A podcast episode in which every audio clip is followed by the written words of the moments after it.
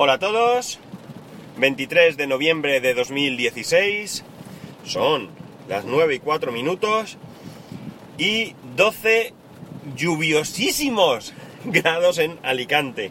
Está cayendo la del pulpo. Menos mal que cuando he ido a dejar al chiquillo al cole eh, caían dos goticas de nada y al volverme aparco así un poquito lejos de, la puerta por, comodidad. Prefiero andar un poco a tener que pelearme por un sitio y cuando volvía, hijo, ha empezado a llover. Que no veas, y aquí estoy con, vamos, como si acabara de salir de la ducha. Pero bueno, la ropa por lo menos parece que más o menos ha aguantado. Pero lo que es el pelo, tela. Bueno, eh,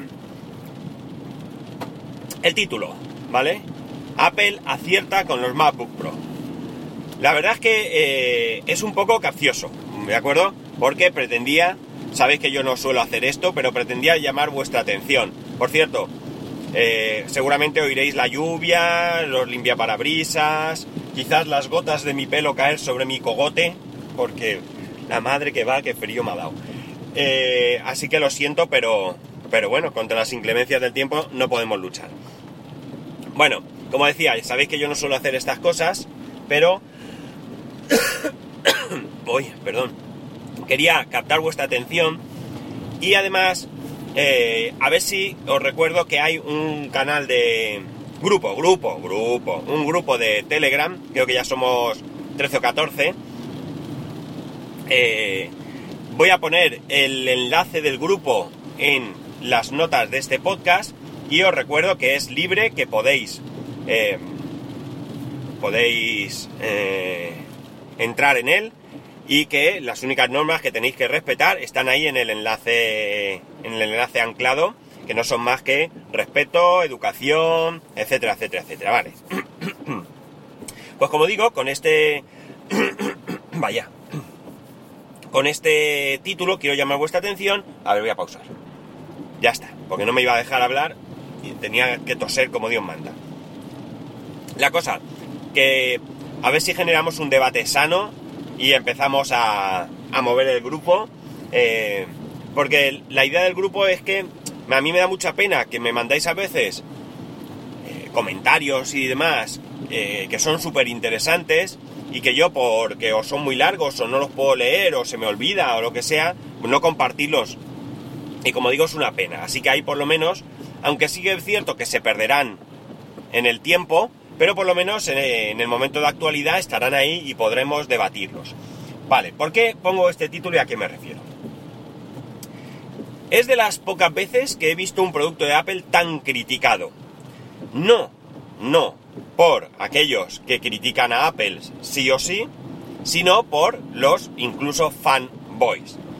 Hemos podido claramente oírlo criticar a Emilcar, autodeclarado fanboy, puro Mac, eh, y en otros eh, muchos sitios, ¿vale?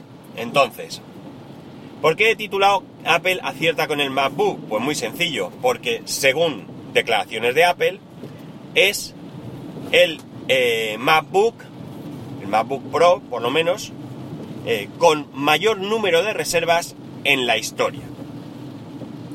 Por tanto, será muy criticado, pero no les va tan mal, ¿verdad? En el, en el, no sé si es en el último, porque es que voy un poco liado con, los capítulos de los podcasts, pero si no es en el último, es en el penúltimo proyecto Macintosh, Carlos Burges, la verdad es que hace un análisis bastante, bastante interesante al respecto. Es el mismo análisis realmente de toda la vida. No es el ordenador más potente del mundo, no tiene la gráfica mejor, no innovan, olvidándonos de la de la Touch Bar, que evidentemente es una innovación, porque debemos recordar que eso no es una pantallita táctil con o táctil, táctil o táctil, ¿qué preferimos? Porque yo sé que se hizo de una manera, pero yo lo digo de la otra. Eh, simplemente debemos recordar que esa pantalla lleva eh, el procesador de un Apple Watch para manejar toda esa información. Entonces, bueno, pues ahí quizás sí que hay algo de innovación pero quitando aparte esto, pues estamos en lo de siempre. Eh, seguramente sea un equipo que funcione tremendamente bien, porque jugamos siempre con la misma baza. Es decir, si el producto lo diseña de cabo a rabo el mismo, pues desde luego, mm, al menos la teoría dice que la optimización tiene que ser mucho mejor que cuando parte del producto lo desarrolla uno y parte del producto lo desarrolla otro. Es decir, ¿hay hardware bueno por el mundo? Muchísimo. Windows puede ser bueno, seguramente, pero la conjunción de Windows con diferentes hardware, pues a veces, o muchas veces, o como queráis verlo, pues no va todo lo fino que probablemente se merezca tanto ese hardware como ese software. Dicho esto, eh, no sé qué vos pensaréis, pero si va a ser el producto mmm, estrella de la temporada, pues es evidente que no, eh, no estarán tan eh, equivocados en Apple. Una de las cosas que también con bastante sentido dice Carlos Burges es el hecho de que él habla de Apple, pero evidentemente no es Apple. Cualquier compañía tecnológica no... Además, él pone el ejemplo así, más o menos. Ellos no se reúnen el lunes y dicen que sacamos el viernes. Ellos tienen un roadmap a varios años vista. Allí hablan de cinco años, pero bueno, serán los que tengan que ser en cada compañía y lo que ellos piensen. Evidentemente, ellos no han sacado este equipo pensando ya que el año que viene eh, esto, mmm, digamos, eh, queda todo invalidado y tienen que romper y hacer cosas nuevas, ¿vale? Sí es cierto que Apple es muy radical en algunos aspectos, como es la eliminación de puertos. Y sí que es cierto que, eh, pues hay gente mucha gente que preferiría que esta eliminación de puertos se hiciera paulatinamente, ¿no? Pero la verdad es que yo, pues mira, casi diría que, que lo prefiero. Es cierto, es cierto que a nosotros nos va a generar ciertas molestias, porque vamos a tener que eh, suministrarnos con adaptadores. Pero daros cuenta, eh, aquel que ya haya pensado o ya se haya comprado un nuevo MacBook Pro, en este Black Friday no se va a comprar un disco duro externo USB 3.0, se comprará un disco duro externo USB-C, que como bien dice Milcar, hay que recordar que lo que cambia es el cable, ¿vale? La cosa está entonces en que eh, ahora mismo a todos nos supone un problema, pero ¿de verdad pensáis que dentro de seis meses seguirá existiendo ese problema? No, ¿por qué? Porque todo el mundo, de una u otra manera, va a incorporar USB-C, con lo cual los equipos con, Windows nuevos incorporarán USB-C y por tanto el USB-C es imparable. Y los dispositivos nuevos que salgan saldrán con USB-C y iremos comprando dispositivos con USB-C. ¿Qué ventaja tiene aquellos que compren un ordenador no Apple y que tenga otros puertos? Pues que se van a ahorrar esos adaptadores, esos cables, esos convertidores no van a tener que comprarlos en, esta, eh, en este salto de esta generación. ¿Cuándo tendrán que hacerlo? Pues probablemente en el siguiente, que se eliminarán los puertos. ¿O alguien se acuerda del puerto serie de los ordenadores? ¿Alguien se acuerda del puerto paralelo, el puerto de impresora? Pues también han desaparecido. Y no pasa nada. Ojo, que a mí me ocurrió, ¿eh? Que yo compré, cambié de ordenador. Yo tenía un dispositivo que tenía que conectar por puerto serie cambié de ordenador tan alegremente y de repente me encontré con que no tenía puerto serie. ¿Y ahora qué? Pues me tuve que comprar un adaptador. Y no sucedió nada, ningún drama. No me entró pánico, nada. Simplemente pues no recuerdo qué reacción tuve. Supongo que era la de vaya tonto soy que ni me he fijado en esto. Pero fui y me compré el adaptador. Y no pasó nada, absolutamente nada. Por tanto, eh, está claro que a, todos nos supone de repente un trastorno. No a todos, a todos aquellos que vayan a comprar el nuevo MacBook les supone un trastorno. Porque tienen que invertir algo más de dinero en adaptadores. Pero es que al final, ¿qué hacemos? ¿Vamos a media velocidad o vamos a mayor velocidad o qué hacemos? Por tanto, por eso digo que yo no lo veo tan mal del todo. Además, recordemos que no son puertos USB-C, que son puertos que también son Thunderbolt 3, con lo cual son bastante, bastante flexibles. Yo sé que seguramente me criticaréis diciendo, mira el fanboy, que lo justifica todo. No, no, yo no estoy justificando lo que han hecho, yo estoy diciendo que me parece bien, que es diferente. A lo mejor hasta peor, ¿vale? Pero que, que yo creo que tecnológicamente tienes que romper con el pasado. Porque si no al final, ¿qué? Es decir, ¿estaríamos todavía con las disqueteras de 5 un cuarto? Pues no señor. Llegó un día en que yo me compré un ordenador, un PC, que no tenía disquetera de 5 un cuarto, cuando todo lo que yo tenía eran en discos de 5 un cuarto. ¿Qué ocurrió? Pues que yo me compré mi PC y posteriormente tuve que ir y comprarme una disquetera de 5 un cuarto. Ya está. Cuando yo todos mis discos de 5 un cuarto los tenía en 3 y medio, pues mi siguiente PC ya no tuvo disquetera de 5 un cuarto porque todo lo tenía en mis disquetes de 3 y medio. Por tanto, que lo que ha hecho Apple no es nuevo, que Apple no ha inventado esto, lo que pasa es que a lo mejor lo vemos muy radical, lo vemos muy radical, nos afecta y ahí, evidentemente, pues también si pensamos que los productos de Apple tienen un precio muy elevado, pues el hecho de tener que además comprar adaptadores, en el fondo, pues no nos parece bien. Y bueno, pues ahí podía estar de acuerdo, porque podían incluir esos adaptadores en ese precio y no meternos ahí la, eh, a ver, es evidente que mucha gente no va a necesitar esos adaptadores y que pueden suponer un costo adicional. Por tanto, que cada cual se compre los adaptadores que necesite. Es decir, tenemos las dos visiones, ¿vale? Y las dos son válidas.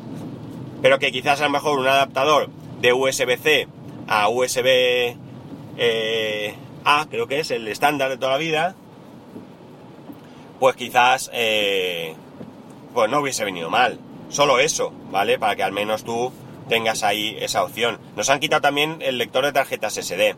Es cierto que yo lo utilizo alguna vez, pero también es cierto que si en vez de utilizar ese lector de SD mmm, pongo un pendrive que lea tarjetas micro SD, me vale perfectamente igual. Claro, que ahora volvemos a lo mismo, es decir, yo tengo un pendrive USB, no USB-C, con lo cual tendría que adquirir un pendrive USB-C a micro SD. Tendría que, porque yo no me voy a comprar el MacBook, ¿eh? Ya el MacBook Pro, ni MacBook, ni nada, ¿eh? Ya lo adelanto para que no penséis que estoy justificando todo esto porque me lo voy a comprar. No, no, no me lo voy a comprar, ¿vale? Vamos.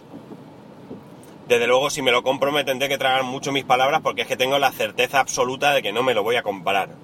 Por lo menos no ahora, no sé en un futuro, en un futuro medio lejano, no sé qué haré, pero desde luego en este momento yo no necesito gastarme dinero en un producto nuevo, pese a que me gustase probar y tener uno nuevo, ¿vale?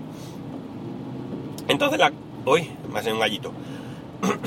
Entonces la cuestión es esa, es decir, que si tenemos un producto que viene, que, que, viene cierto, que es ampliamente criticado, no solamente por un sector, sino por todos los sectores, pero que resulta que no han tenido nunca las reservas de este producto como están teniendo ahora, pues eh, me da la sensación de que muy de equivocados no están. Eh, eh, al final, todo esto pasará, todos nos olvidaremos, porque daos cuenta de una cosa, veaos, ¿cuándo se presentó el iPhone 7?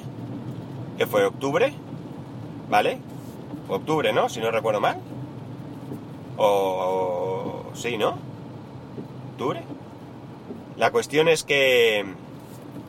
¿Qué revuelo se montó con que no tenía el mini jack de audio, verdad?